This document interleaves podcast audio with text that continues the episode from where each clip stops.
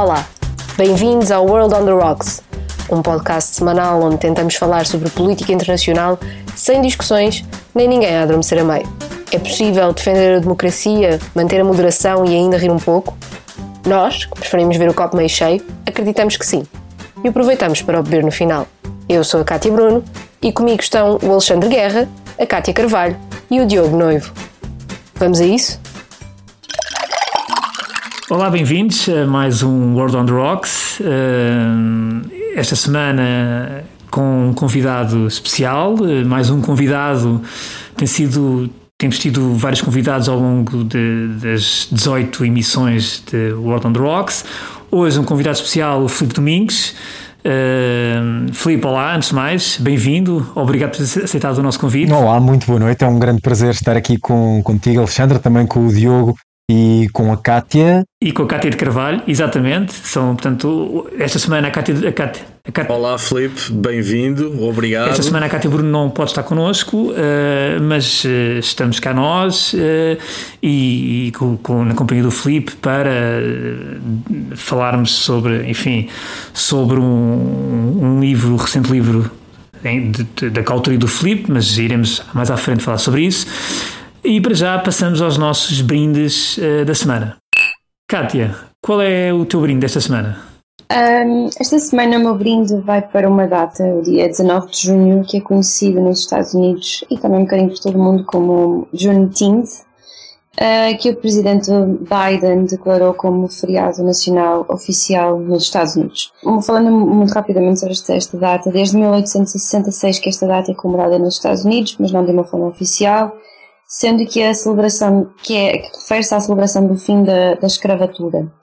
Juneteenth é uma combinação em inglês de junho e 19, mas também é conhecido como o Dia da Liberdade ou o Dia da Emancipação e refere-se à, à, liberdade ou à emancipação de, de, dos escravos uh, nos Estados Unidos.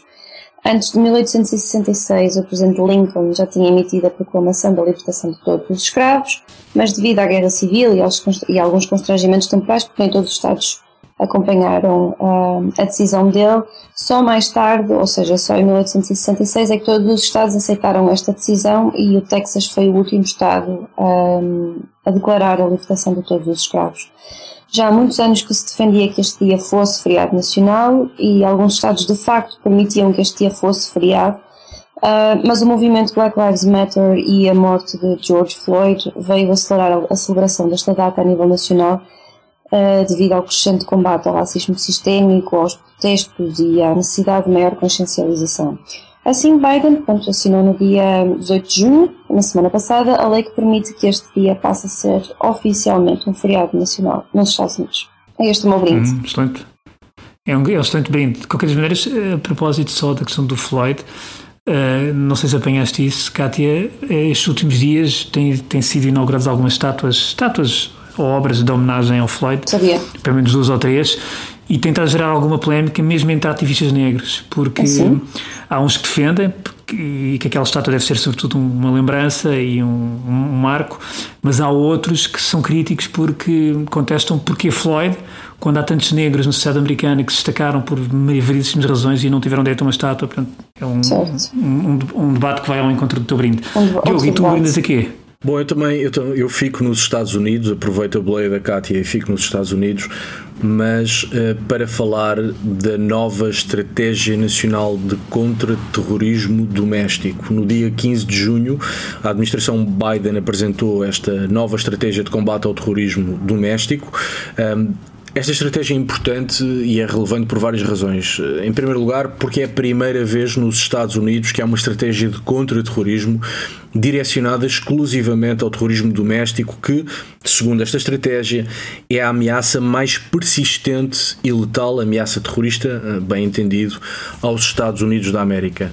Um, é um documento bastante abrangente, parte de um princípio que me parece correto, porque, enfim, de acordo com, com dados de alguns think tanks norte-americanos, o tipo de incidentes terroristas nos Estados Unidos, 94% desses incidentes tem um móvel ou uma origem em terrorismo uh, de natureza doméstica, só uh, uh, pouco mais de 5% são de inspiração salafista ou jihadista, e portanto isto é ou, ou, são os Estados Unidos da América a reconhecerem que sim existe um problema de terrorismo, mas que essa ameaça é muito mais premente dentro de fronteiras nacionais, por motivos uh, locais, por atores locais, do que propriamente uh, instigado por, por organizações terroristas estrangeiras, uh, sobretudo jihadistas. E, portanto, sendo esta a primeira estratégia nacional de contra-terrorismo doméstico e, e, e, dada a disparidade no, no, na dimensão da ameaça, pelo menos quantitativa, nos Estados Unidos, parece-me um, um, uma medida acertada, veremos depois como é a aplicação na prática, mas parece uma medida acertada e que vai no sentido correto e por isso o meu brinde é esta nova ah, estratégia. Uh, Deixa-me só acrescentar que uh, uh, esses dados que tu deste, do, aquilo que é considerado terrorismo doméstico nos Estados Unidos, normalmente está sempre é associado à extrema-direita. Uh, que já alguma, alguns autores, algum, pronto, alguns experts, alguns especialistas que defendem que não devia ser chamado terrorismo, de, ou melhor, que não devia ser chamado terrorismo doméstico, porque essa ameaça já alastrou a todo o mundo ocidental, pelo menos. Esses Sim, movimentos. Eu, eu essa parte é a parte que me parece é, é a parte que me parece menos acertada. Sim. De facto, focar isto na extrema direita parece-me um disparate porque a ameaça doméstica de terrorismo é muito maior do que extrema-direita, tem extrema-esquerda também, tem também grupos que não são nem de extrema-esquerda nem de extrema-direita, são simplesmente anti-governo, que aliás, movimentos que têm uma longuíssima tradição nos Estados Unidos de oposição ao governo federal, não tendo um, enfim, uma orientação ideológica é, mais à esquerda, mais à direita. A Constituição prevê isso, de certa maneira. Claro. Bom, abre algum Sim. espaço para que isso exista e, portanto, uh, parece-me acertado por parte dos Estados Unidos focar isto como terrorismo doméstico, não querendo limitar à extrema-direita ou supremacismo branco, isso. que são com certeza problemas. Não sim, sim, eu percebi, eu percebi. Eu percebi. Falado, sim. Sim, sim, sim, eu percebi perfeitamente, claro. Um, agora parece-me bem que uh, se é uma estratégia, se queremos que seja uma estratégia, ela tem por definição que ser abrangente e, portanto, contemplar toda e qualquer forma de terrorismo doméstico. E, e, e embora tenha acompanhado esse debate dos especialistas, parece-me que a administração Biden andou bem quando escolheu o doméstico em vez de, enfim, limitar a coisa à extrema-direita ou ao supremacismo. Muito bem. A questão aqui, desculpa, Alexandre, a questão aqui nem era, nem era estar a, a circunscrever ao, ao a, um, a uma única ideologia. Era mesmo uma questão do doméstico, mas sim, uhum. concordo. Podemos uhum. avançar. Esclarecidos. É isso, estamos Filipe, de acordo. Estamos e tu acordo. brindas esta semana, portanto, um brinde para ti inédito, eh, mas eh, certamente será um brinde mas que seja, que seja o primeiro de muitos, que seja o primeiro e de muitos. estão aqui, Filipe. Bem, eu estava a guardar esse detalhe de ser inédito para, para um pouco mais adiante, mas é verdade, eu estou aqui a perder a minha virgindade podcastiana, nunca tinha participado, é verdade. Ah, Sim, ah ok. Por isso é que eu estou um bocadinho nervoso, na verdade. Muito bem. Uh, nada, nada, nada que está. Razão, muito não, obrigado. Razão. Não, mas, mas portanto, o meu brinde, eu sei que é pouco original, mas uh, uh, enfim, penso que ainda vamos a tempo de brindar à reeleição de António Guterres para um segundo mandato como secretário-geral das Nações Unidas. Portanto, já não é novidade nenhuma, o Conselho de Segurança já se tinha pronunciado. A Assembleia Geral, na sexta-feira passada, ratificou, uh, formalizou essa nomeação. Uh, enfim, já agora um, pequeno detalhe é que tem-se utilizado muita expressão, pelo menos nos meios portugueses, uh, tomada de posse. Bom, enfim, tomada de posse é no dia 1 de janeiro. hoje, amanhã, depois da manhã, o trabalho dele vai ser para seguir o mandato que a Assembleia Geral lhe concedeu no início de 2017. Portanto, só, eh, enfim, já que estamos aqui entre, chamemos-nos especialistas, vamos ser rigorosos com uhum, os termos. Claro. Uh, pode, pode parecer um preciosismo. E por falar em preciosismo, é deixa-me só terminar, é Diogo, por favor, que é, se isto é para brindar, eu, vocês veem-me, eu tenho aqui uh, um pequeno copo uh, da China, entre dois camaradas é, proletários, um é. chinês e um soviético, e uma garrafa de vodka que me foi oferecida para que não nos chamem de lacaios do imperialismo pelo embaixador da Rússia, portanto, vodka russo, e eu vou brindar literalmente a vocês, à vossa saúde e ao segundo mandato é, do secretário-geral das Nações Unidas português. O Filipe a levar à letra, de facto, isto, isto, isto, é um brinde. Exatamente. Bom, não, isto, aqui, é, isto é saúde, que é um então. Isto é que é um convidado. Saúde. Saúde. Filipe. Muito obrigado pelo convite. Pois, ó oh, Filipe, Depois oh, não, nós é que agradecemos. E depois nós queremos uma fotografia dessa garrafa ah, com certeza. nas redes sociais. Com certeza, podem tirar print screens à vontade.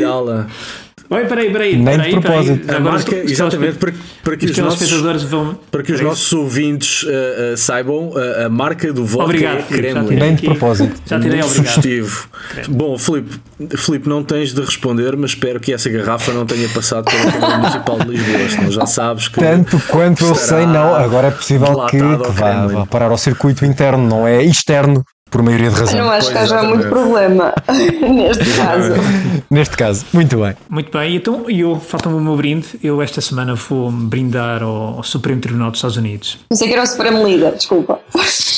Não, ao Supremo Tribunal dos Estados Unidos, porque hum, na semana passada.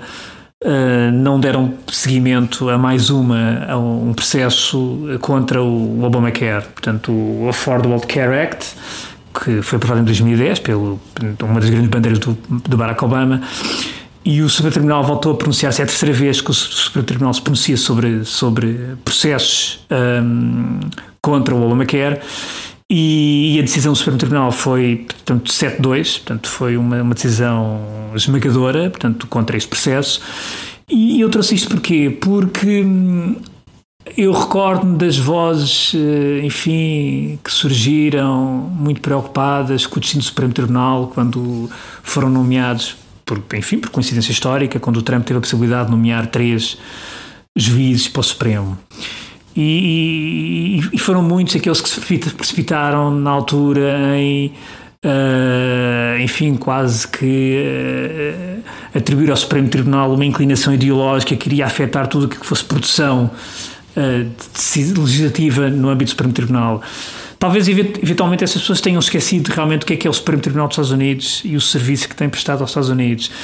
E na verdade, uh, o Supremo nunca teve orientações ideológicas com base naquilo que, seja a composição do próprio Supremo. A história tem demonstrado isso. Aliás, isso, também na altura, quando colocou-se também quando foi o, na presença do, do George W. Bush, portanto, do filho, que também nomeou dois conservadores, Trump nomeou três. E eu queria trazer esta decisão do, portanto, do Supremo Tribunal porque realmente é uma decisão, é uma, é uma decisão que demonstra bem aquilo que é a vitalidade e a força do Supremo Tribunal norte-americano, a sua independência, independentemente daquilo que é a composição ideológica, portanto, dos seus vários juízes, e neste momento, teoricamente, é um, é um Supremo que está composto por, enfim, por uma maioria clara dos juízes conservadores, mas a verdade é que e sendo o Obamacare, por exemplo, tendo sido um alvo preferencial do Trump e de, uma certa corrente republicana, mas a verdade é que o Supremo Tribunal, incluindo juízes que o próprio Trump nomeou, pelo menos dois deles, porque houve um deles que votou contra, mas pelo menos dois deles não votaram, portanto, não votaram, votaram contra portanto, este processo Uh, que tinha sido instaurado contra o Obamacare e isto realmente, uh, eu brindo a isso porque de facto instituições fortes e os Estados Unidos na verdade, o Supremo Tribunal uh, é um bom exemplo de uma instituição forte e independente, uh, in, apesar das ideologias que cada um possa ter, cada vez possa ter. E, portanto, isto é um brinde. E feitos os brindes, vamos então passar ao Cartas na Mesa. Ora, cá estamos para o Cartas na Mesa.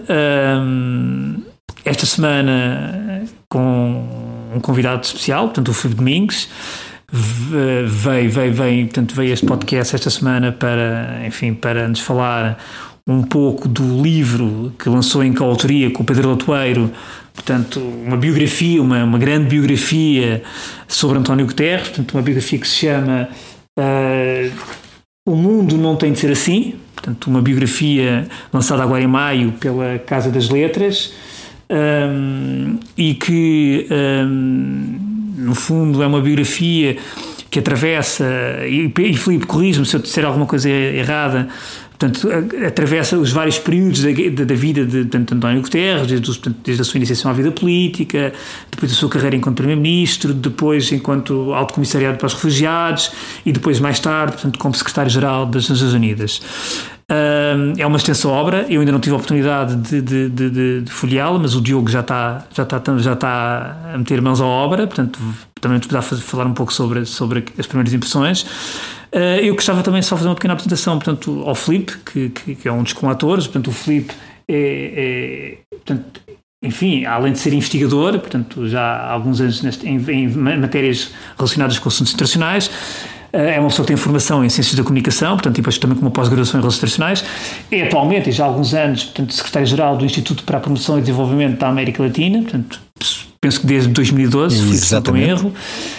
Pronto, já foste jornalista também, portanto, há uns anos, noutra vida, tal como eu.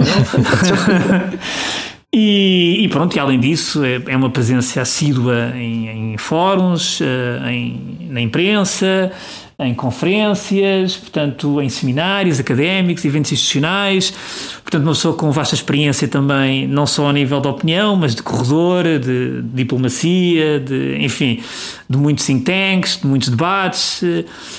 Uh, e portanto, uh, ninguém melhor do que o Filipe para estar aqui neste World on the Rocks, uh, para nos falar um pouco sobre o livro, para nos responder algumas questões que nós temos.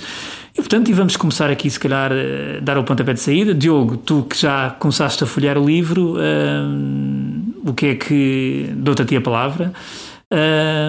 tanto... Obrigado.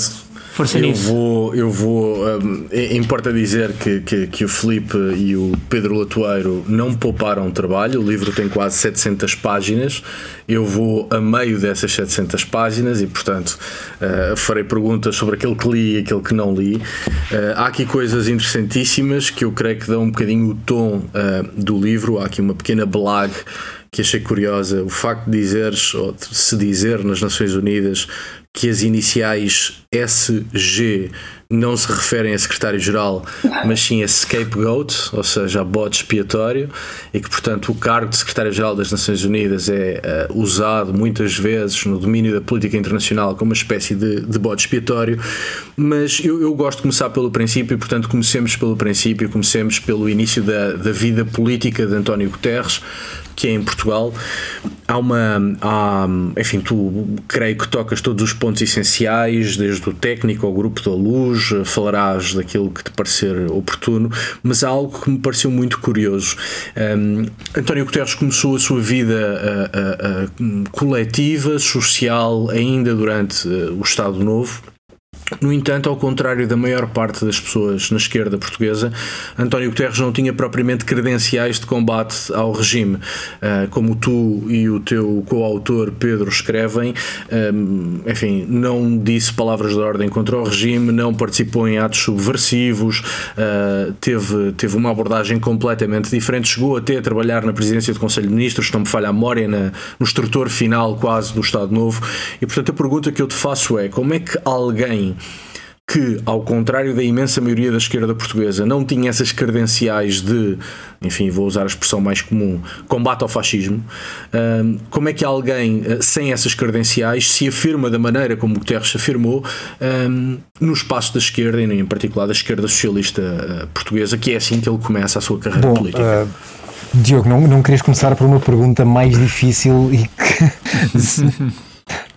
Não, tenho aqui outra. Não, só para responder outras. a isso precisávamos, se calhar, do podcast inteiro, mas eu vou ser o mais sucinto possível. Uh, e antes de mais, só uma nota uh, relativamente à, à, tal blague e ao registro uh, atípico que nós, que nós consciente e propositadamente escolhemos para esta biografia. Se reparares, e já vais praticamente a metade ou a mais de metade, não é uma biografia tradicional, não é académica de maneira nenhuma. Nós tentamos ser o mais uh, down to earth possíveis. Nós tentamos entre ou contar pequenos episódios humorísticos ou simplesmente levar o leitor para dentro do terreno, para, como dizia há pouco o Alexandre, para os corredores, portanto, para uh, as negociações invisíveis, para as relações humanas, portanto, dar uma visão muito do que é que acontece por detrás das, das cortinas de fumo e também por essa via, um, às vezes como simplesmente artifício narrativo, às vezes porque, à boleia de uma pequena história, semeamos ideias importantes sobre o perfil ou sobre decisões grandes que venham a ser tomadas mais tarde, mas, mas portanto, é, essa foi uma decisão muito consciente e, e, e muito laboriosa. Eh, eh, não foi necessariamente fácil eh, conseguir um equilíbrio entre tudo isso, mas depois lá está, ficará aos leitores a avaliação se foi bem conseguida ou não. Sobre a pergunta muito específica, pode ser rebuscado e esta pequena história nós não contamos para semear nada, mas não deixa de ser curioso. Um, não, não, não te terá passado, terá passado de maneira invisível uma pequena história que o Luís Miguel Sintra conta. Que ele, mesmo nas, nas aulas de educação física, de ginástica, vá lá, de, do liceu, quando era mesmo miúdo, ele no handball recebia a bola e em vez de procurar o confronto, passava logo. Eu não quero extrapolar, uh, não é de todo esse o exercício que estou aqui a fazer, mas de facto ele, ao longo da carreira dele, tem procurado sempre consensos e diálogos em vez de posições fechadas, um, excessivamente assertivas ou estanques. Isto para nós portugueses é quase um lugar comum, é quase a crítica mais regular que, é, que ainda hoje em dia se ouve à figura do António Guterres, que ele tinha um pouco a obsessão dos consensos, mas isto explica em parte porque é que ele nunca se envolveu na, na luta, como tu disseste, no combate ao fascismo. Outra questão é, prende-se com, com o próprio enquadramento social e dos amigos dele. Uh, o Grupo da Luz, por exemplo, ninguém ali fazia oposição uh, combativa ao regime. Portanto, eram. Um, lá está, eles também rejeitam a expressão católicos progressistas por estar demasiado conotada com, com a extrema-esquerda europeia. Era isso que eu te ia dizer, tanto eu como tu falámos em Grupo da Luz, mas calhar convém certo, O Grupo um da Luz, na prática, nunca existiu com esse nome, foi-lhe dado mais tarde pela imprensa, mas era uh, o grupo de amigos que, em torno, não do António Guterres, nem muito menos de Marcelo Rebelo de Souza, uh, se criou em torno do padre Vítor Melícias, uh, e, e, portanto, era, era chamemos-lhe uma, uma jovem elite de, enfim, de, de lá, miúdos e universitários de classe média, média alta, que tinham sobretudo como característica comum, como elemento comum, o serem católicos, obviamente, e depois o serem de uma craveira intelectual acima ou muito acima da média. Portanto, havia ali claramente um desígnio de juntar uma elite que viesse a ter mais ou menos, o futuro depois iria editar, mas depois dali, dali saíram ministros, banqueiros, um Presidente da República e um Secretário-Geral das Nações Unidas. Um, e, portanto, já que não era possível ter participação política ativa, uh, e já que aquelas pessoas se juntavam não para fazer combate nas ruas uh, e combate uh, violento, chamemos-lhe, ao regime, pelo menos começar a pensar em conjunto em soluções e em saídas democráticas para, para o país. Portanto, é assim um bocadinho que começa a semente e a origem do pensamento político do, do António Guterres. E depois ele acaba por entrar no Partido Socialista, Há duas leituras. A primeira, mais cínica, é que ele e outros consideravam que os restos do regime iriam para o PSD e para o CDS. E, portanto, até taticamente, estrategicamente também, mas também taticamente, ok, nós não é nesta fotografia que queremos aparecer, não é aqui que queremos uh, fazer a nossa carreira, não é neste meio uh, que nós queremos afirmar-nos. E depois há uma leitura mais conceptual ou mais axiológica, e que é igualmente verdadeira, e que tem a ver com um, um choque profundo que o António Guterres sente desde, desde miúdo, desde, desde criança, com as desigualdades. Portanto, ele vivia uma vida materialmente confortável em Lisboa, todos os verões ia passar férias à aldeia da família uh, na beira interior, em que os, os, amigos dele na altura andavam descalços, quer dizer, uh, muitos deles eventualmente passariam fome, e isso criou nele um, um primeiro choque uh, pessoal. Depois isso, acompanhado por, por, por, leituras católicas, a Parábola dos Talentos, que nós também contamos no livro, já muito mais tarde, um, um documento fundacional da, da, do que foram aquelas décadas da Igreja Católica, o Concílio Vaticano II, acabam por abrir-lhe a visão política e intelectual para um, um ecumenismo e, a, e, as virtudes de um, de, um, de um diálogo humanista que ele mantém até hoje. Já agora aproveitando, aproveitando isso que, que acabas de dizer, duas perguntas não relacionadas, mas relacionadas com o que disseste. Um, apesar dele passar a bola, e isso é muito uh, notório ao longo da biografia, vocês têm o cuidado de facto de uma maneira uh, um, certeira de contar pequenas histórias que vão ilustrando ideias de força sobre Guterres, pessoa e sobre Guterres, personalidade política, e eu acho que esse é aliás um dos méritos da biografia, que é uma biografia política de uma pessoa, que é uma coisa que não é fácil fazer e que eu acho que vocês fazem lindamente mas ele passa a bola, mas ao mesmo tempo é alguém que desde muito cedo tem uma ambição clara ou tem ambições políticas claras. Isso é, é, é, é, algo relatado pelos seus amigos e, portanto, ao mesmo tempo que é uma pessoa que faz consensos, é uma pessoa que não nega, uh, uh, um, enfim, uma certa vocação de poder. Uh, e por outro lado, queria te perguntar também sobre as influências ideológicas. Vocês falam de Olaf Palme, falam de Salvador Allende, aliás, há aquela pequena história do bigode em relação a Salvador Allende. O que é que nos podes dizer sobre, por um lado, um homem que passa a bola, mas que é ambicioso, e, e no, no, melhor sentido da palavra ambição, uh, e por outro lado, as suas eh, influências Ele ideológicas. É de facto ambicioso e de uma maneira, o termo que nós até utilizamos no livro é trabalho de um relojoeiro. Nós até temos. Ele pediu-nos para não o citar e, portanto, eu não vou dizer quem foi, mas um dos melhores amigos dele um, utilizou esta expressão. Alguém, alguém como António Guterres, quando entra no Partido Socialista, é para ser secretário-geral e para ser primeiro-ministro. Portanto, um dos melhores amigos dele disse-nos desde o primeiro dia que ele entrou no Partido Socialista era para ser primeiro-ministro do país. É, portanto, com 20 e. Pá, a memória agora falha mas vá lá, digamos 24, 25, 26 anos. Ele tem de facto essa visão de muito longo prazo. E se não tivesse, também não conseguiria um, articular a visão política dele da maneira estruturada uh, sofisticada e consistente e substantiva, como, como ainda hoje em dia tem, mesmo muitos dos rivais dele, uh, reconhecem que ainda, uh, mesmo olhar para problemas imediatos, ele tem sempre uma solução de muito longo prazo. Portanto, ele tem esta capacidade de ver além de, dos problemas. Isso manifesta-se também, não há dúvida nenhuma, numa, numa enorme ambição política que, que ele tem. Sobre as referências ideológicas, de facto, até são as próprias características do, do Partido Socialista uh, português, uh, só para retomar um bocadinho também da pergunta anterior, ele foi de facto mal visto quando entrou no Partido Socialista, porque muitos dos fundadores tinham uh, de facto sentido o peso físico de, das detenções, dos espancamentos, e de repente apareciam um miúdo católico sem histórico de oposição à ditadura, quase que foi visto como, enfim, um agente uh, mal visto e que levantava suspeitas e desconfianças. Ele afirmou-se de facto, pelas capacidades políticas dele, pela grande capacidade de mobilizar pessoas e de organização dentro de um partido, coisa que o PS precisava até para se, para se destacar, para se diferenciar e para fazer oposição ao Partido Comunista.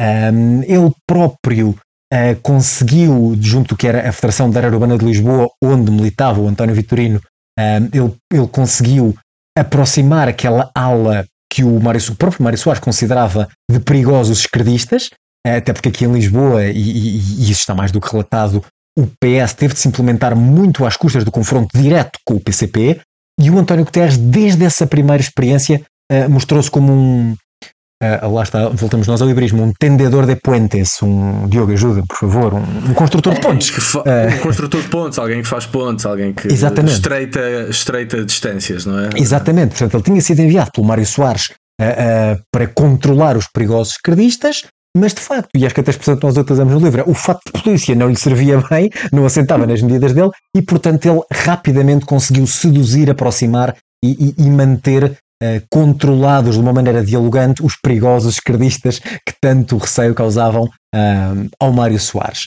Uh, do ponto de vista ideológico puro e duro, de facto, há essas duas grandes referências que são o Olof Palma, que, com que ele chegou a cruzar-se rapidamente numa visita a, a Lisboa, Willy Brandt também, portanto, os grandes nomes da, da, da, da social-democracia europeia, exatamente. Eles tiveram também algum um interesse, uh, ainda que intelectual, pelo, uh, pela Jugoslávia, pela, pela autogestão um, ehm, da Jugoslávia.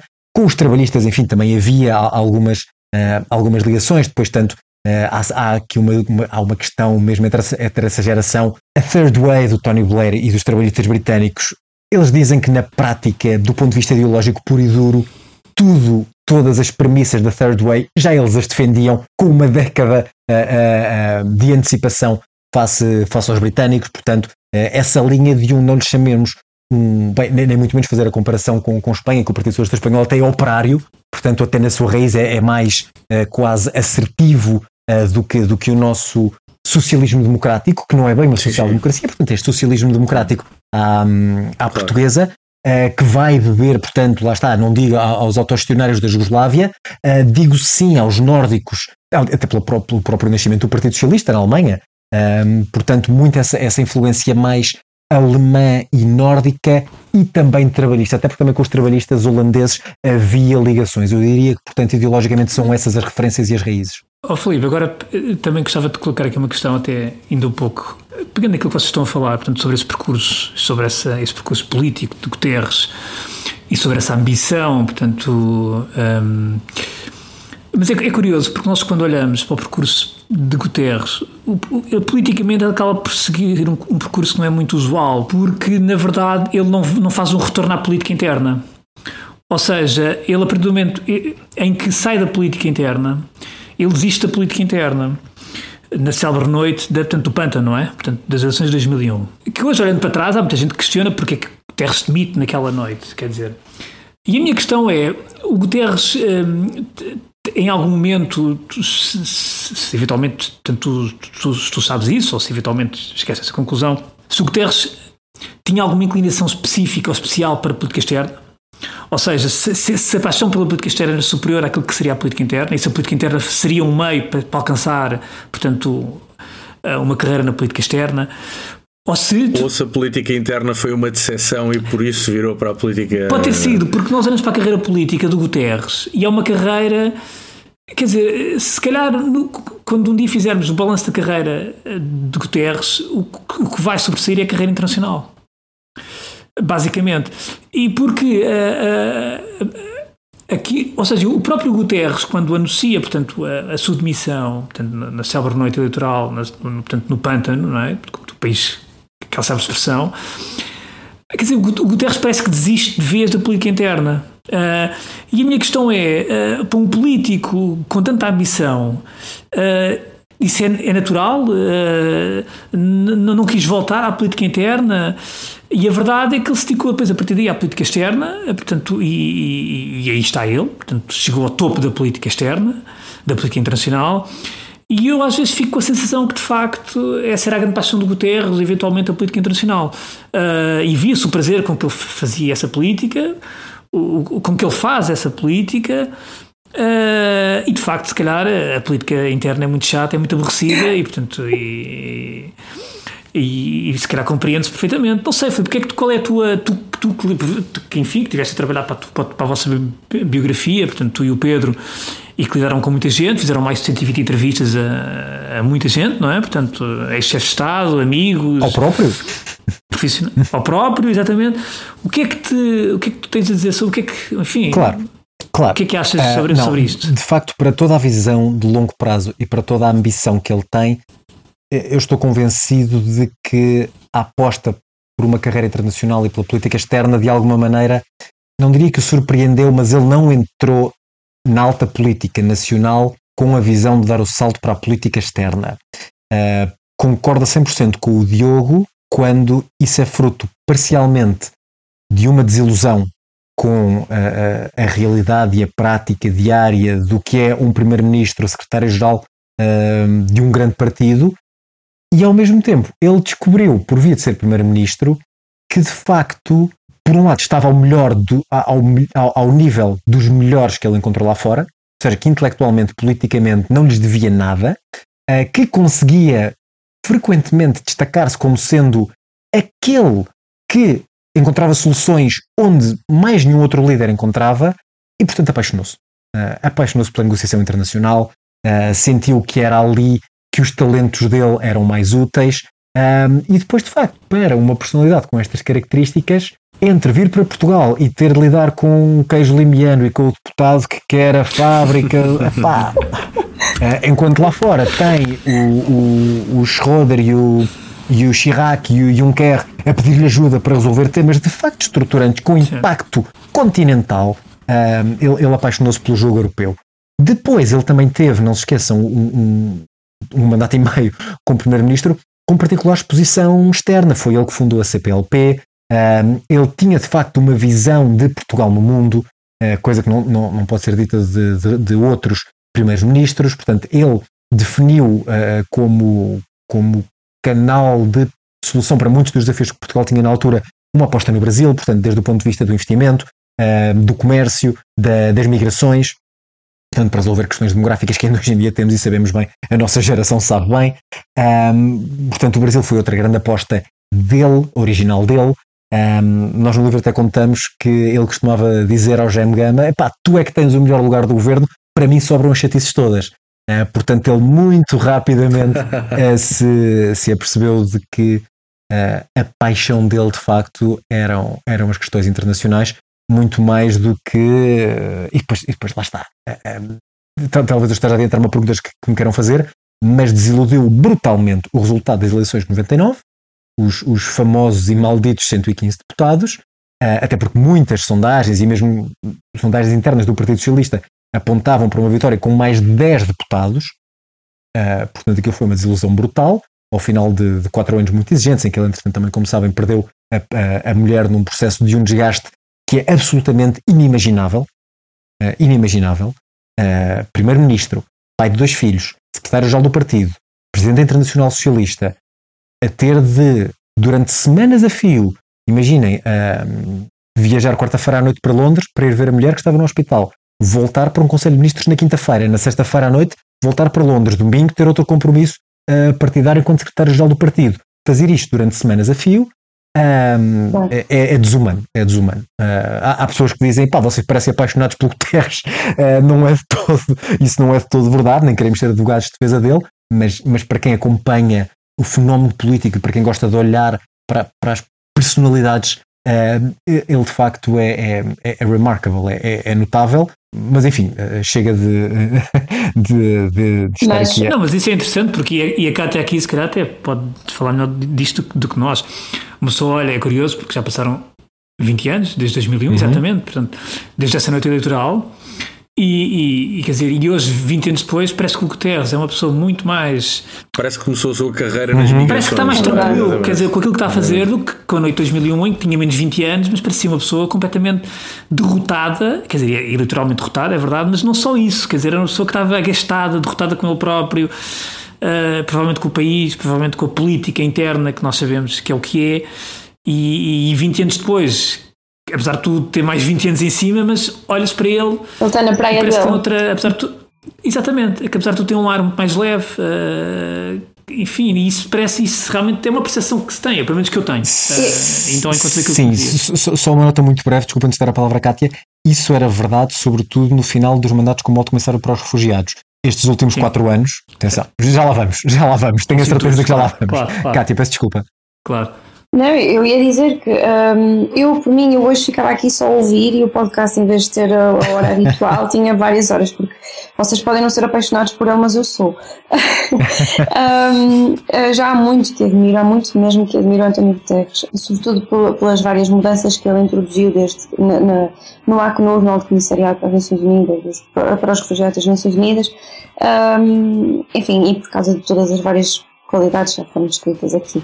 Mas a pergunta que eu queria fazer é, e, e, a pergunta já teve algumas respostas, acho eu, mas tendo em conta que ele ficou, enfim, desiludido com a política nacional, tendo em conta que ele se apercebeu do jogo de interesses que havia aqui a nível nacional e que se calhar isso não estava, não era propriamente compatível com os valores dele, até com os valores dele, uma pessoa que era, enfim, católica, não é?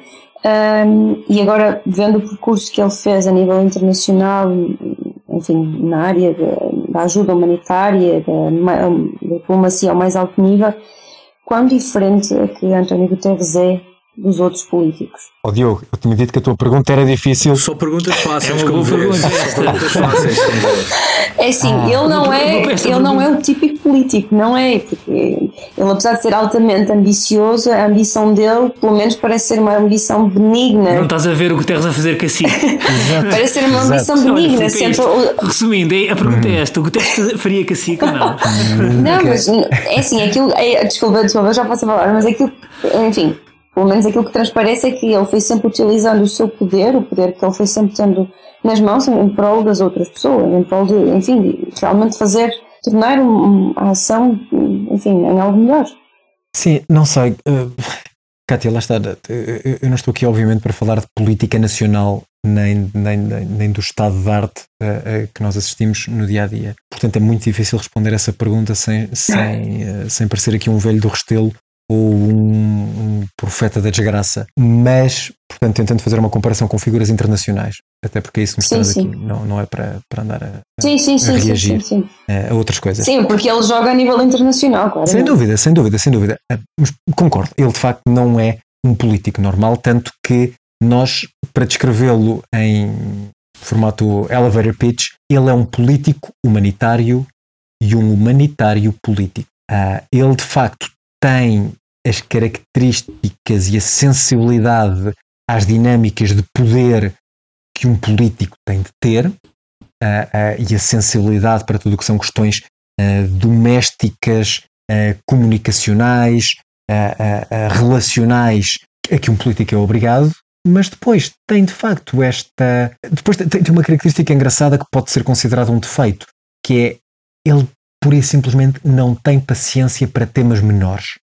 Coisas que não lhe interessam, que estão abaixo do que ele considera serem uh, temas importantes, ele pura e simplesmente esquece uh, uh, e despreza. Talvez a palavra forte, conscientemente forte, seja esta. Ele pura e simplesmente despreza temas menores. e, e desse ponto de vista, se olharmos para o que tem vindo a ser a tendência, sobretudo das últimas décadas, nas decisões políticas, uh, portanto, muito curto prazo, não, não vão além do próximo ciclo eleitoral e seguramente não vão além uh, do que é o horizonte de permanência no poder desses mesmos políticos. Desse ponto de vista, o António Guterres é realmente diferente de, de, tudo o resto, e não falo, obviamente, só dos portugueses, falo um bocadinho do que temos no, no mundo inteiro, seja no primeiro mundo, seja no mundo em desenvolvimento. Desse ponto de vista, é absolutamente um, um, um caso raro Uh, mas depois, de facto, ele, até pelas, pelas, características do cargo que tem hoje, é obrigado a conciliar claro. tudo o que são equações domésticas uh, e, de, e, e de, portanto, necessidades de reeleições, portanto, uh, que cada líder com que ele trabalha hoje em dia tem como principal foco não as Nações Unidas, mas a sua própria permanência no poder, e ele percebe isso, e ele sabe o que isso é, e isso dá-lhe uma, uma capacidade muito maior de interlocução e de empatia e no limite de influência um, do, que, do, que, do que outro género de, de perfil e de experiência. Uh, portanto, penso que isto consegue mais ou menos resumir uh, de uma maneira incompleta e imperfeita, porque a pergunta é impossível de responder, mas, uh, mas, mas sim, penso, penso que está mais ou menos claro. Okay. Tu há pouco. Já. Diz Diogo. Dá, força, força, Alexandre, eu, eu pergunto a seguir. Tu há pouco falaste na, nos últimos anos, tanto de, de Guterres, tanto no, no seu primeiro mandato enquanto secretário-geral, Tu, tu há, há, uns dias escreveste um artigo no público, Pedro, precisamente sobre os desafios para o segundo mandato. E eu fiquei com a ideia que, de certa maneira, o primeiro mandato do Guterres acaba por ser, acaba por, enfim, havia um objetivo estratégico, de, está, um grande objetivo para a posteridade, que é reestruturar as Nações Unidas de alta base, porque nós sabemos que é uma máquina gigantesca e cheia de. Enfim, não te devia ter deixado falar porque era precisamente. Eu também, era a minha próxima questão. É óbvio, mas. E, mas a verdade é que o Guterres acabou por ter que enfrentar, eh, portanto, por um lado Trump e por outro lado a pandemia.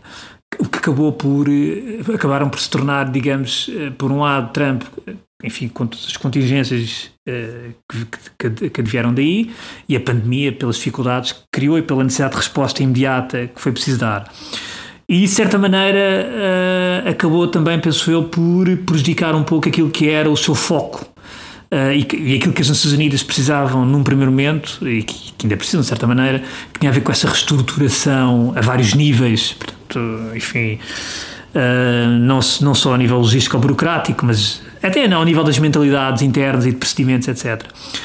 E, que eu fiquei com a ideia, portanto, da ideia que eu fiquei desse artigo que vocês escreveram, é que este segundo mandato. Um, pode ser uh, de facto um mandato que permitirá recuperar um pouco aquilo que eram os objetivos iniciais, agora sem Trump e com uma pandemia já, digamos, eh, mais atenuada. Um, ehm, que permitirá, portanto, este segundo mandato permitirá, de facto, dar aqui um novo fogo àquilo que seriam os objetivos iniciais do, do que Guterres tinha para, para a instituição e, portanto, que continuar a ter, obviamente. Uh, não sei, Diogo, se queres acrescentar alguma coisa também. Sim, quer dizer, o tempo está a correr, Sim. está a voar, mas antes de irmos ao segundo mandato, vamos, vamos ao primeiro, ou seja, uh, Trump, pandemia, acrescento Síria, acrescento migrações, acrescento China, acrescento Rússia, e pergunto o que é que aconteceu à reforma das Nações Unidas neste primeiro mandato. Uh, e portanto, se quiseres fazer a ponte para o segundo mandato logo, força Felipe, mas gostava primeiro de saber a, a, tua opinião, que análise fazes, que interpretação fazes do desempenho de, de, António Guterres neste, neste primeiro mandato, escolhendo evidentemente os temas que pareçam mais pertinentes, não vamos ter tempo para ir a todos, a quem nos ouve entende, mas enfim. Claro, não, ainda bem que as perguntas estão cada vez mais fáceis uh, e já, já, já, percebo porque é que não me brinda, porque eu entretanto tenho continuado aqui a beber aqui o meu vodka Kremlin e, e portanto e bem, e, bem. Uh, e, e isto vai, vai correr lindamente. Ok. sem saltar já para o segundo mandato, apetece-me por vários motivos para fazer aqui a ponte com algumas das nuances que o Alexandre levantou. Ok, ponto número um. A reforma das Nações Unidas é provavelmente assumindo ou descontando o facto de ele ter conseguido evitar uma ruptura séria com os Estados Unidos, que essa se quisermos atribuir como a maior vitória do primeiro mandato dele, foi de facto que os Estados Unidos não tenham cortado uh, praticamente nada de, das contribuições para o Orçamento Geral e das contribuições para as operações de paz. Ok, portanto, essa podemos considerar que é uh, a maior vitória do primeiro mandato dele. A segunda é precisamente a reforma do sistema. Uh, agora, a reforma do sistema não se faz nem em 4 anos, que é o que 4 anos e meio, que é o que ele tem agora, nem em 5, se calhar nem em 10. Uh, como, como, vocês referiram, e têm toda a razão, que ele é uma máquina infernal de burocracia, de. de, de e, e, por um lado tem mesmo de ser assim, as Nações Unidas têm de estar sujeitas a, a, a um nível de de regras e de compliance e de checks e double checks infernal para, para minimizar os erros e que continuam a existir, e nós sabemos bem, uh, também já podemos falar sobre isso, sobre, sobre o, o, grande flagelo reputacional das Nações Unidas, continuam a ser os casos de assédio sexual e de dentro da organização e de sexual harassment, nomeadamente nas operações de paz, uh, e que isso é uma maldição que continua a pairar e é, e é enfim, virtualmente impossível de terminar por completo, mas se tivermos tempo já lá vamos. Uh, em termos das áreas que ele podia reformar, um, ele reformou de facto, porque, uma, com o Conselho de Segurança paralisado que ele herdou, duas, para agradar à, constituency, aos 193 Estados-membros e, em particular, aos Estados Unidos, que é o único ponto em comum que ele tinha com o Donald Trump. Uh, e aqui ele foi, uh, uh, ele foi inteligente. Ok, de toda a agenda de Trump, de toda a minha agenda, há algum ponto em comum? Ah, sim, senhor, a reforma das Nações Unidas. Ele já fez campanha em 2016 a chamar a atenção para este fato, para a necessidade urgente de tornar a organização menos burocrática, mais eficiente, mais focada em resultados do que em processos, portanto, em queimar operações e processos redundantes. Exemplo muito concreto, uh, e, um, tema que ainda por cima é muito caro ao Diogo. A estratégia de contra-terrorismo das Nações Unidas. Ainda hoje em dia, aquilo é unreadable. Uh, antes dele ter entrado, o, um dos embaixadores do P5, eh, não vale a pena agora dizer qual, ele disse-nos: eu nem a tomar duas aspirinas eu conseguia ler aquilo. Aquilo era intragável, impossível. Portanto, o António sim, Guterres criou uma nova Subsecretaria-Geral para os assuntos do contra-terrorismo, uh, pôs, pôs um, um, diplomata russo uh, à frente, o Vladimir Voronkov, e de UNOCT, não é? Como, como? United, United Nations Office on Counterterrorism. Foi um dos exatamente, exatamente. Exatamente, exatamente. E deu-lhe uma tutela de subsecretário-geral, portanto, o equivalente a um ministro na, na, lógica de governance das Nações Unidas. Uh, portanto, não foi simplesmente um, departamento, nem uma direção, nem pôs um Assistant Secretary General à frente, pôs um subsecretário-geral uh, à frente, portanto, para também dar, dar uh, autoridade e a chancela para, para, poder fazer reformas. E, e de facto, o, o Office de, de Contra-Terrorismo tentou harmonizar e conseguiu em grande medida, o que era uma abordagem absolutamente dispersa entre uh, departamentos diferentes que não comunicavam uns com os outros e que era impossível produzirem resultados. Uh, este é um exemplo. Depois, a reforma. ok, se quisermos ser cínicos, isto. isto ok, não, não sendo cínicos, peço desculpa, porque de facto é uma causa que o António Guterres defende desde 79, desde que ele uh, coordenou aquele livrinho para, para a reconfiguração do Partido Socialista, definitivamente como um partido de centro. já nessa altura ele defende a paridade. Eh, já nessa altura ele defende a igualdade de oportunidades entre homens e mulheres como, como um valor basilar uh, uh, das sociedades democráticas. E, portanto, ele conseguiu não só responder ao que eram os anseios, as demandas e as exigências dos 193 Estados-membros e das ONGs que gravitam em torno da, das Nações Unidas e, portanto, em todo o ecossistema uh, humanitário de cooperação para o desenvolvimento, uma pressão brutal para, para responder às exigências de, de paridade. Ele, no Executive Office eh, que portanto é o, o, entorno mais próximo dele, uh, conseguiu não só paridade, como tem mais mulheres no Executive Office do que homens, no Senior Management Group, que é onde estão os líderes das agências, dos fundos, uh, portanto, quer dizer, da Unicef, ao OMS, enfim, ao FMI, ao Acnur, todos os grandes organismos das Nações Unidas, também há mais do que paridade, há mais homens do que mulheres a liderar. Ainda o, o, o UNCTAD, ele nomeou agora a Rebecca Greenspan, uma Costa Rica, Costa Rica ou Costa Ricense? Diogo, já sabes o nosso iberismo os dois, os dois são aceitáveis em português. Portanto, da, da Costa Rica, primeira mulher à frente de um que está na Sim. história da, das Nações Unidas. Portanto, ele tem de facto essa, essa agenda e isso é parte da, da reforma dele.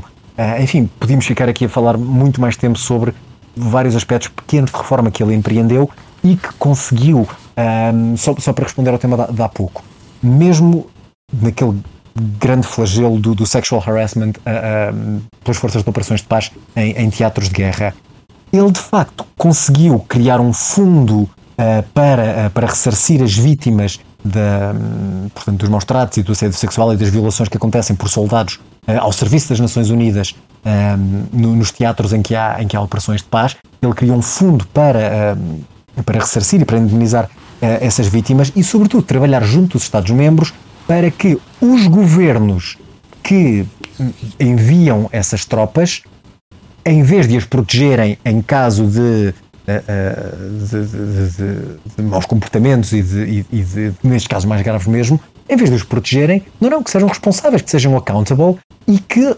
levem uh, esses soldados, esses criminosos, à justiça. Portanto, ele está ativo nestas frentes todas. O problema uh, é também aquilo que nós falávamos no público, é que as Nações Unidas não conseguem ganhar a, a batalha pela atenção global.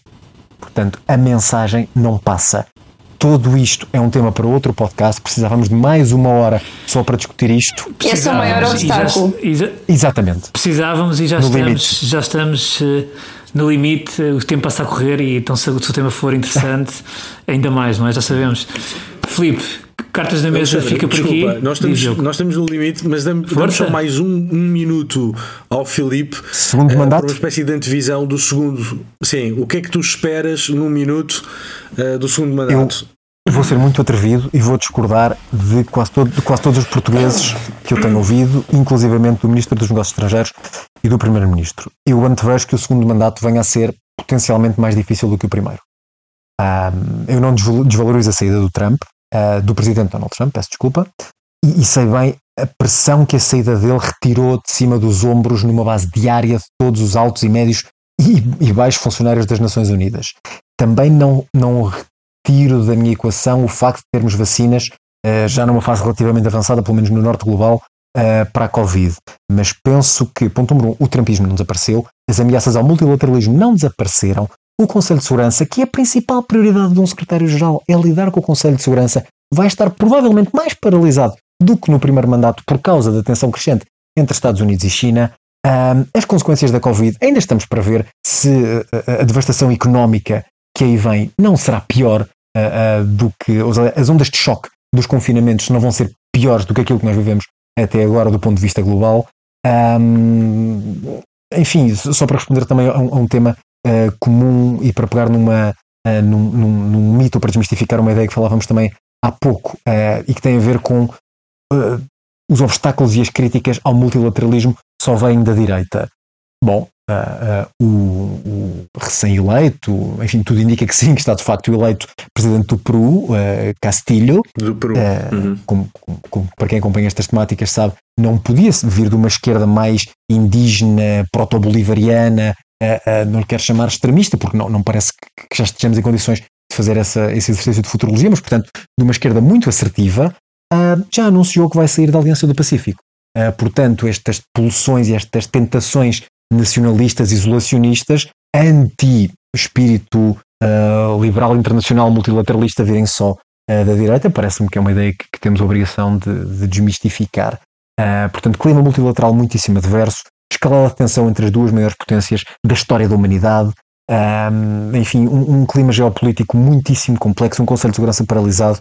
Eu não sei se não vamos assistir a um secretário-geral a voltar às funções originais, que é uh, que são basicamente uh, diminuir tensões entre Estados e não simplesmente dedicar-se, como tem sido desde o final da Guerra Fria, a questões internas nacionais, conflitos étnicos e civis. Uh, possivelmente vamos ver um regresso do secretário-geral das Nações Unidas a, aos palcos de, de mediar tensões entre Estados e entre duas superpotências em particular. Obrigado. Obrigado, Filipe, com essa previsão. previsão eh, não é animadora, mas é realista, provavelmente, e, e esperemos que tudo corra pelo melhor, porque correndo bem ao secretário-geral, seguramente corre bem ao sistema internacional e a todos nós. E bem, vamos então às opções da semana. Diogo, começo por ti. Esta semana andaste obcecado com o quê? Bom, a minha opção é evidente. É um livro que se chama O Mundo Não Tem de Ser Assim, escrito pelo Pedro Latoeiro e pelo nosso querido Filipe Domingues, uma biografia política de António Guterres. Há várias coisas das quais estou a gostar nesta biografia. Um, o registro é um pouco semelhante à das biografias políticas escritas por bons jornalistas anglófonos, ou seja, não há um pretenciosismo académico, mas há rigor e há a capacidade de pegar em pequenas histórias e através dessas pequenas histórias nos levar a grandes eixos uh, uh, de personalidade ou políticos sobre a pessoa uh, sobre a qual versa o livro. E nesse sentido acho que é um livro invulgar em Portugal. E, e, e pena não haver mais. Um, uma outra grande força deste livro são as 120 entrevistas que não são 120 para dizer que são muitas. São entrevistas a pessoas extraordinárias e tão diferentes como Samantha Power ou José Maria Aznar ou Fernando Henrique Cardoso ou Gerhard Schroeder. E portanto protagonista, gente essencial para perceber a história contemporânea, não só europeia, mas mundial, e portanto mostra que os autores tiveram um acesso muitíssimo interessante a pessoas que privaram pessoal ou politicamente com António Guterres e que conseguiram extrair destas entrevistas uh, coisas essenciais, não só para perceber o Guterres, mas para perceber o papel do Guterres, uh, quer dentro de Portugal, mas sobretudo fora.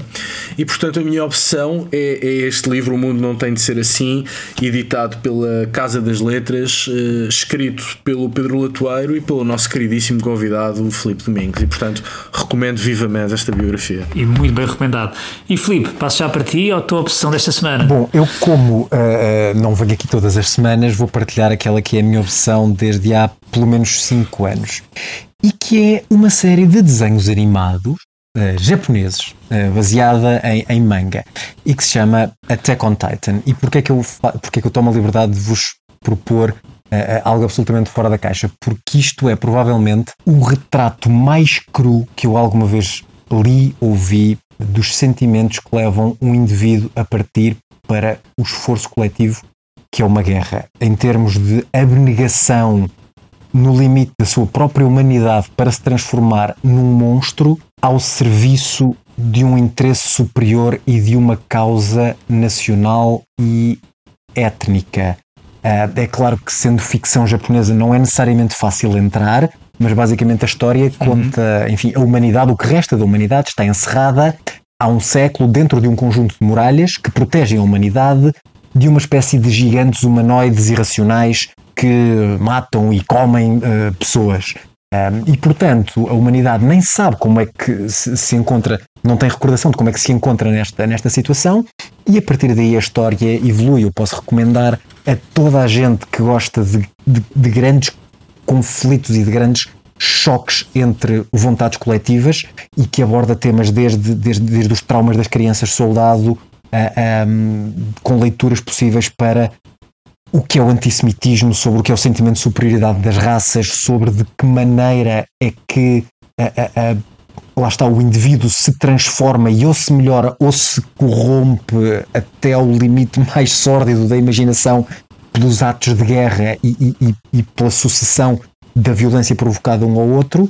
Um, e de facto, cada livro é melhor do que o anterior, cada temporada é melhor do que a anterior, até porque, no limite, só mesmo para terminar, cria no leitor uma empatia de tal ordem com os dois lados que sentimos ao mesmo tempo rejeitados pelas duas forças em combate e sentimos que os dois lados têm legitimidade para querer aniquilar o outro. Tem legitimidade. Uh, e portanto, é, é, é, do ponto de vista político e das leituras que se podem fazer para a nossa atualidade, é, é, é, é esmagador. E a animação e a, a BD japonesa é, criam autênticas obsessões e são muito sofisticadas. Portanto, Filipe, pois é partir isso na tua conta de Twitter para, para os nossos uh, ouvintes, que é sempre, são sempre boas dicas e, portanto, aguardemos.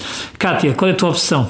Olha, um, Bem, já que o nosso tema central foi a biografia de António Guterres, um, e ontem houve também outra data a assinalar, ontem, ou seja, dia 20 de junho, um, eu quero assinalar que, enfim, já foi também falado aqui, que Guterres foi durante 10 anos alto comissário das Nações Unidas para os Refugiados.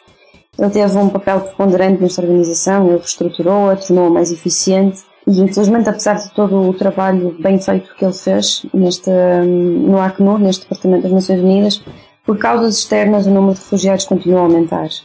Em 2014 eu estive num, num, campo de refugiados na República Democrática do Congo com o Acnur. Este campo um, o António Guterres tinha estado lá meses antes de eu, de, de eu lá ter ido, e naquela altura, no início de 2014, havia pouco mais de 50 milhões de refugiados no mundo.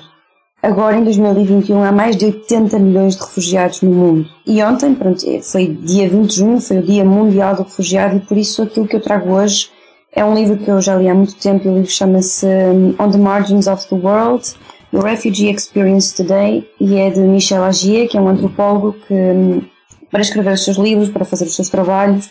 Ele desloca-se aos campos de refugiados, ele vai mesmo lá, ele fala com as pessoas, ele passa temporadas lá, ele faz investigação de campo e ele mostra neste livro o que é viver como um refugiado, quais é são as condições dos campos, que são terríveis, e onde ele explica como é que estas pessoas, hum, enfim, têm sido constantemente empurradas e mantidas nas margens do mundo sobretudo aquelas que vivem em campos anos e anos a fio e às vezes até uma vida inteira. Basta ver os campos de refugiados, por exemplo, dos palestinianos.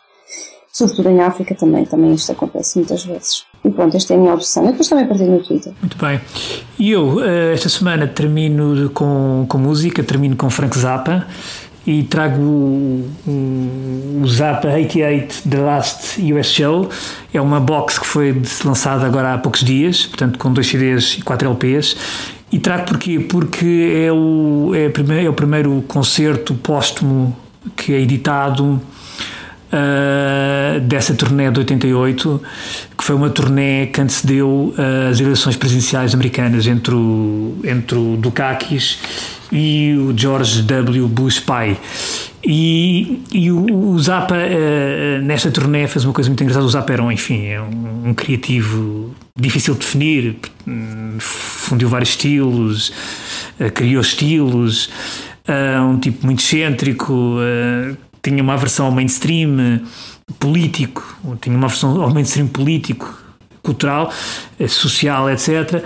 E ele nessa, nessa turnê ele era um som muito interventivo a nível político, mas ele fugia ao, ao modelo típico do, do, do, do, enfim, do artista, do, músico dos anos 60, 70, porque ele, ele, ele identificava-se como um, conservador, uh, identificava-se como um, que defendia o capitalismo, o empreendedorismo, uh, portanto, mas era um, era um tipo que, que de facto foi muito crítico em relação portanto, ao Reagan, ao próprio Bush, e ele na, e, e foi sempre muito ativista no, no apelo ao voto, e ele nessa turnê em 88, ele durante a turnê ele foi uh, em cada concerto que eles davam uh, havia portanto era, era havia uma um, enfim uma mesa uh, na parte de fora do, do, do, recinto de concerto para as pessoas registarem-se para portanto para se recensearem portanto, para poderem votar. Ele fez, isto foi feito sempre com, com enfim, com, com o apoio da, da, de uma liga, da liga, da liga, da League of Women Voters, e, e, neste último concerto, em março de 88, uh,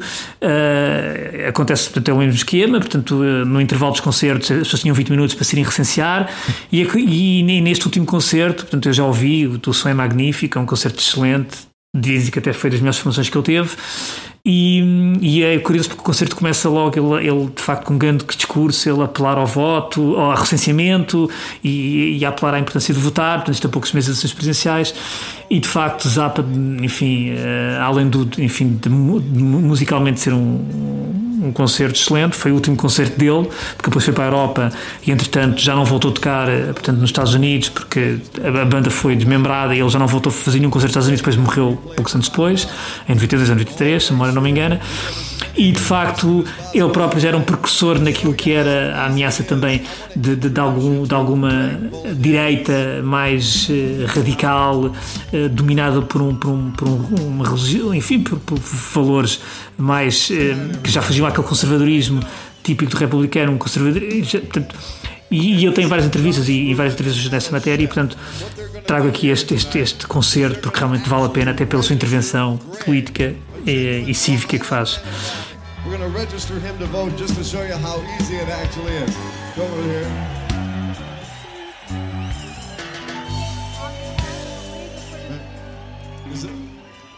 talk right into it. Is it working?